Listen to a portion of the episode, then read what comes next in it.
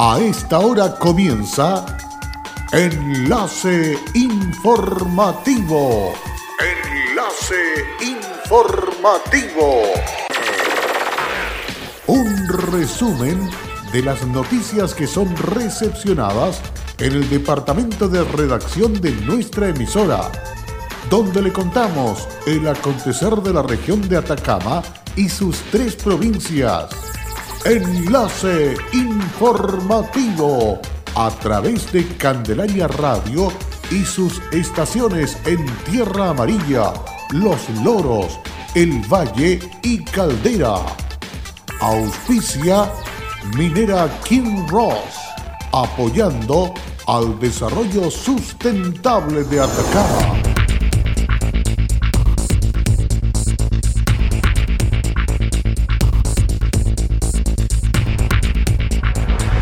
¿Qué tal? ¿Cómo están ustedes? Muy buenas tardes, bienvenidos al resumen de noticias que presentamos a esta hora aquí en Candelaria Radio. Enlace informativo llega a ustedes con los hechos más importantes generados de las últimas horas en la región. Vamos con el detalle de ellas. Diputado Jaime Mulet señaló que anuncié que entregaría en solidaridad el 40% de la remuneración líquida que recibo mes a mes como diputado y que daría cuenta pública de aquello. Escuchamos sus palabras. Y hoy día estamos haciendo la entrega de la primera cuenta de este periodo. Eh, nosotros creemos que eh, además de insistir en que se rebaje eh, la remuneración de diputados y otras altas autoridades del Estado, eh, como esto se ha demorado tanto, eh, partimos haciéndolo ya, destinándolo a instituciones sin fines de lucro de nuestra región. Eh, y lo hago públicamente porque somos cuestionados públicamente. Y yo comparto ese cuestionamiento, por eso que tomé la decisión, mientras algunos hablan, ya llevan seis años hablando, yo creo que hay que proceder. Y por lo menos yo estoy procediendo. No soy quien para jugar al resto, pero creo que cuando uno está convencido de algo, lo tiene que hacer con ley o sin ley. Yo, mientras no haya ley que me la rebaje, yo lo estoy haciendo voluntariamente en este periodo de pandemia. Por lo mismo, cumpliendo con nuestra auto-obligación y deber moral, entregado el detalle de los recursos aportados solidariamente este primer mes, concluyó el diputado por Atacama. El listado comprende fundaciones, agrupaciones, sindicatos, Rotary, junta de vecinos de las tres provincias de la región de Atacama. La Ceremi de la Cultura, las Artes y el Patrimonio de Atacama, María Cecilia Simunovich, dio a conocer que el ministerio que representa en la región ha elaborado un plan de emergencia para ir en apoyo del sector que se basa en cuatro ejes de acción y que fue elaborado con consulta y trabajo conjunto con personas e instituciones del ámbito. Somos conscientes que esta emergencia sanitaria ha tenido un gran impacto en la comunidad ligada a la cultura, el arte y el patrimonio, así como mucha gente y sectores de nuestro país.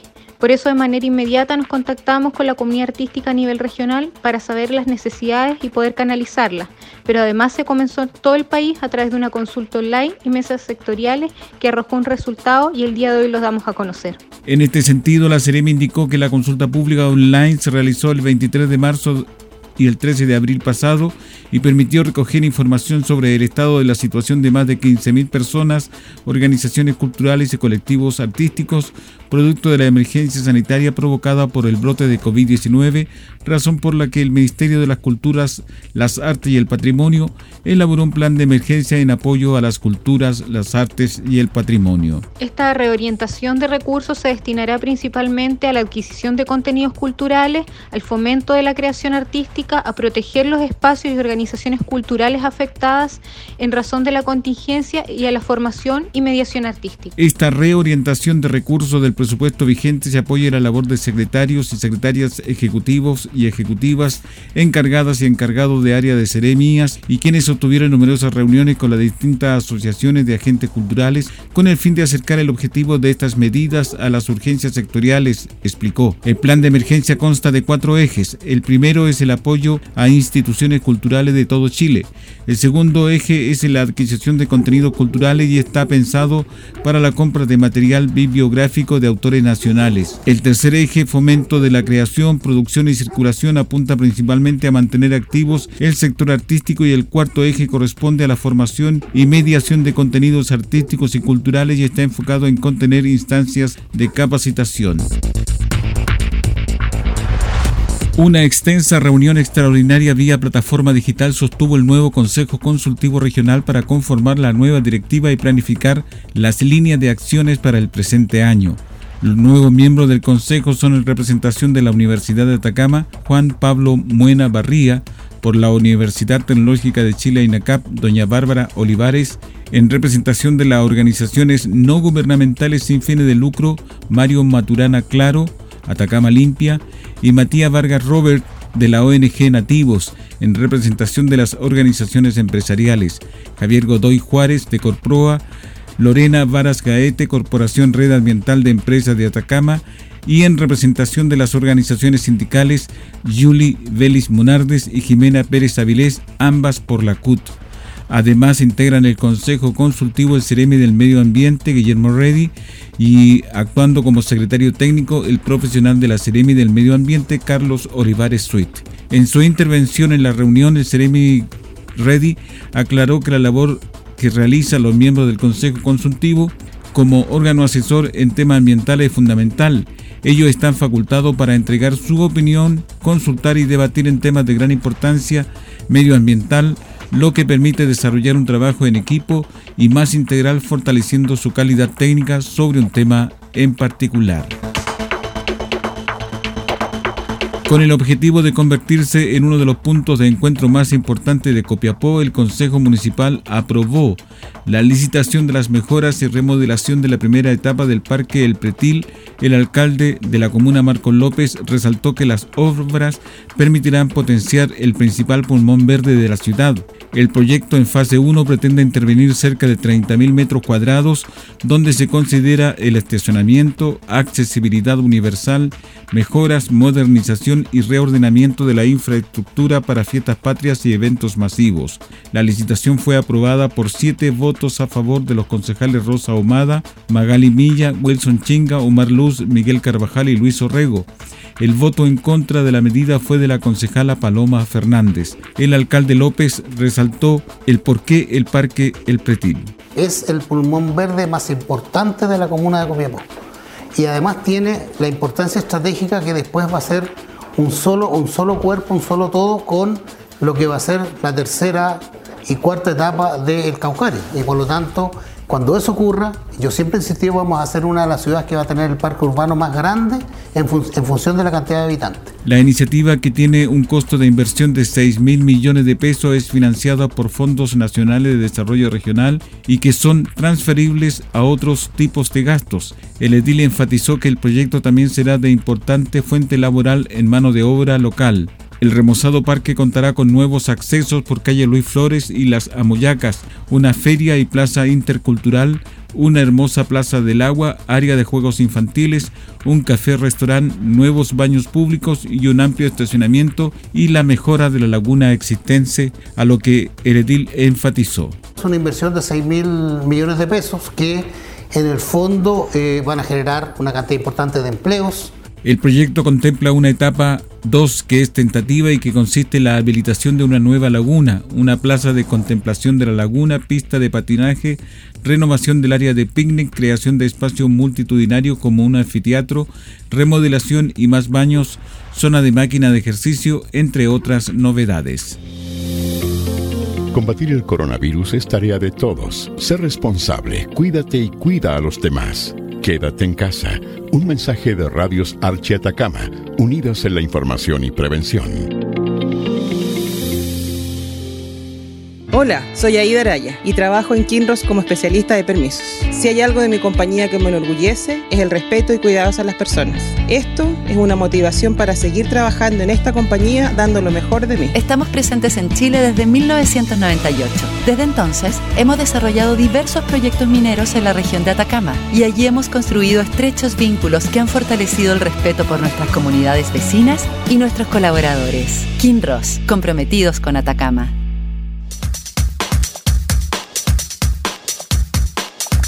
En Candelaria Radio estamos presentando Enlace Informativo, un reporte diario de lo que ocurre en la región de Atacama y sus tres provincias. En pocos minutos usted escucha un reporte preciso de las noticias que marcan cada jornada. Sigamos en sintonía de Enlace Informativo.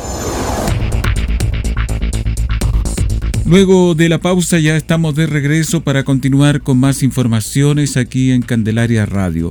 La Fiscalía de Atacama valoró el fallo de la Corte de Apelaciones de Copiapó que no acogió el recurso de nulidad presentado por la defensa particular de un condenado por el delito de femicidio frustrado, la que pretendía anular el juicio y modificar la sentencia condenatoria que obtuvo el Ministerio Público en el mes de marzo de este año, cuyos alegatos estuvieron a cargo del abogado asesor de la Fiscalía Regional, Javier Castro. De acuerdo a lo informado por el fiscal jefe de Vallenar, Nicolás Solesi, desde el punto de la investigación de este caso, el fallo de la Corte de Apelaciones resulta satisfactorio por cuanto confirma la condena que obtuvo la Fiscalía en contra de Fabián Bordones Sandoval en audiencia de juicio oral, instancia en que mediante la rendición de la prueba se acreditó la convivencia entre el imputado y la víctima y de esta manera el delito de femicidio.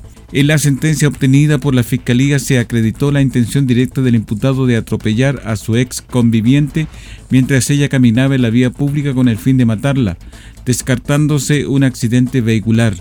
Por otro lado, se debe reconocer y destacar el trabajo que realizó la Fiscalía Local de Vallenar y la Unidad de Atención de Víctimas y Testigos de la Fiscalía Regional durante la investigación y el proceso penal, con las dificultades propias de un caso por hechos graves en contexto de violencia intrafamiliar, dijo el fiscal. Solesi agregó que con esta determinación a la que llegó la Corte de Apelaciones en fallo unánime, se confirmó la pena de 13 años de cárcel que deberá cumplir Bordones Sandoval por su calidad de autor del delito de femicidio en grado frustrado, esto luego que en julio del año 2018 el condenado a bordo de un vehículo llegó hasta la avenida costanera de Vallenar, lugar en que discutió con la víctima, luego de lo cual obligó a la mujer a descender del móvil para acto seguido atropellarla y pasarle una de las ruedas sobre el cuerpo.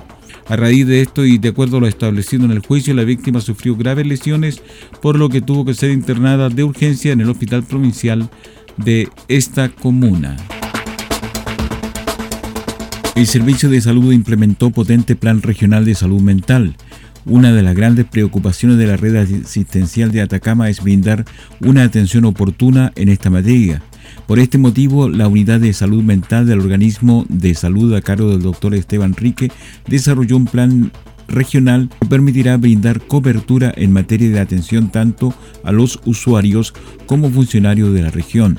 Esta estrategia contempla cuatro áreas de trabajo. La primera de ellas consiste en potenciar la atención del Fono Atacama Salud a través de la incorporación de psicólogos, tal como lo detalló el director del Servicio de Salud, Claudio Baeza. Se incorporó hace unos días una profesional psicóloga clínica a nuestro call center. Un usuario llama al 800-360-335, es evaluado por el médico y si le sospecha necesidad de algún apoyo psicosocial, se deriva al usuario a las psicólogas que están disponibles para una primera atención telefónica y de ser necesario desarrollar una consulta de salud mental por videollamada. Avance en materia de atención en la comunidad en medio de esta pandemia que también destacó el especialista en psiquiatría, el doctor Esteban Rique, como encargado de la unidad de salud mental estamos preocupados por los efectos de la pandemia en la salud mental de la comunidad. Gracias a la incorporación psicológica en el Fono Atacama Salud nos permitirá que un usuario que esté con algún problema emocional o que tenga dificultades para continuar con sus atenciones de salud mental en atención primaria y de otro tipo, le podemos entregar un primer apoyo psicológico y rescatar a este usuario. La empresa minera es una de las instituciones privadas que se ha sumado en apoyo de la gestión municipal que busca la prevención del contagio de COVID-19, voluntad que se ha expresado en esta oportunidad con la entrega de mascarillas desechables, mascarillas N95, buzos desechables, cloro y respiradores con filtro, que hoy son los elementos de protección personal más demandados por el personal médico en todo el país. El alcalde Morales valoró esta contribución de Candelaria manifestando que hoy más que nunca necesitamos de todo para combatir esta pandemia. Agradecemos enormemente cada contribución de la empresa privada para fortalecer nuestra labor preventiva, que es sin duda por estos días nuestro objetivo como municipio para defender a todos quienes habitan y trabajan en esta comuna permanezcan libres del contagio del coronavirus. Los trabajadores de la salud son quienes más están expuestos, están a contraer el virus en el caso de recibir una sospecha en la posta de los loros o CEFAM. Por este motivo, que ellos cuentan con un stock suficiente de Es un requisito de carácter vital para médicos, enfermeras y paramédicos para que puedan cumplir con su labor. Marcela Sepúlveda, gerenta de diálogo comunitario de Minera Candelaria, explicó que la donación responde a una inquietud permanente en apoyar al bienestar de la región en coordinación con las autoridades de Atacama.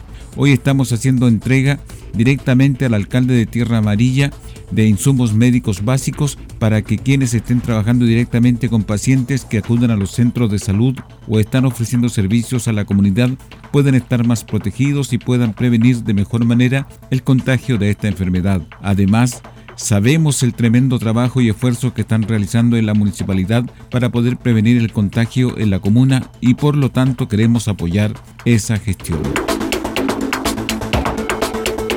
La Fiscalía de Atacama abrió la madrugada de este lunes una investigación luego de un homicidio ocurrido en la comuna de Tierra Amarilla. De acuerdo con los antecedentes preliminares de este hecho, entregado por el fiscal de turno en Copiapó, Ariel Guzmán Moya, que se constituyó en el lugar alrededor de las 2 de la madrugada, vecinos del sector Quebrada de la GIA alertaron al personal de carabinero de esta comuna respecto de ruidos que se generaban en calle Rómulo J. Peña. Ante este llamado, funcionarios policiales concurrieron al lugar encontrando en la vía pública el cuerpo sin vida de una mujer de 23 años, dando aviso a este fiscal por lo que se ordenó el trabajo inmediato de personal de la Brigada de Homicidio de la PDI en el sitio del suceso.